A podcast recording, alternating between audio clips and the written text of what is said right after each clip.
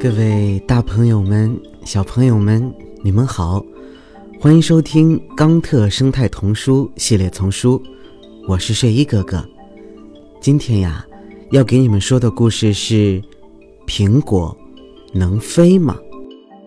好了，故事呀，开始了。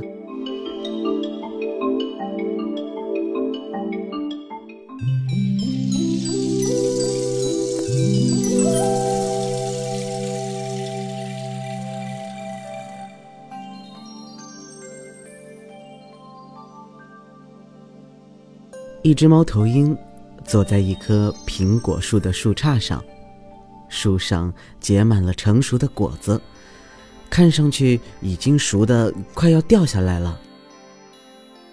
你知道人们能算出苹果掉到地面有多快吗？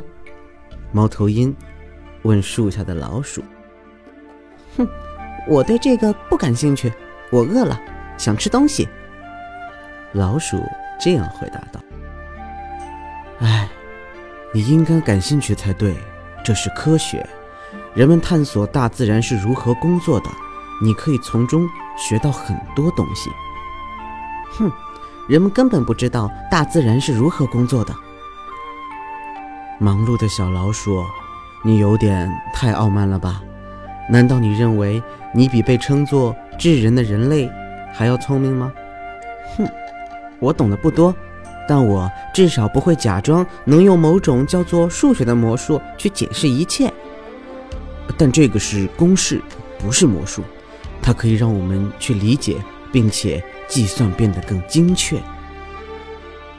嗯，那你有羽毛吗？老鼠问猫头鹰。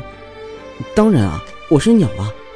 猫头鹰生气地瞪着眼说：“丢一根下来。”老鼠建议道：“猫头鹰拔了一根羽毛，丢了下来。风吹动着羽毛，大约一分钟后，都快要看不见了，它才落到了地面上。这用你们所谓智人的公式怎么说？公式这时候不管用，那因为是风吹的缘故。那你为什么不在公式里？”加上风，我不知道怎么做，你知道吗？我一点儿也不知道。但假如人类也一样不知道，他们就应该被称作无知的人。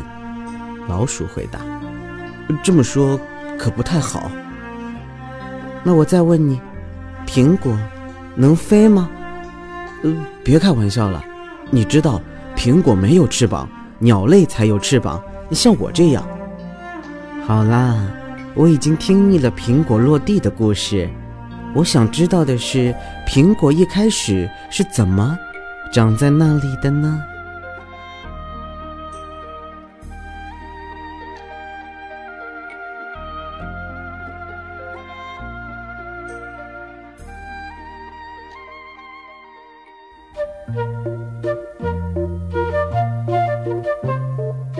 好啦，小朋友们。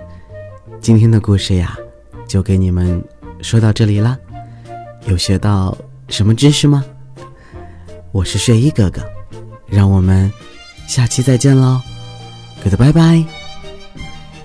你们刚才听到的呀，是由环保部宣传教育中心引进，全林出版社和喜马拉雅联合出品，睡衣哥哥李潇钦播讲的《冈特生态童书系列丛书》。还有很多好听的故事等着你们，记得持续关注，不要错过哟。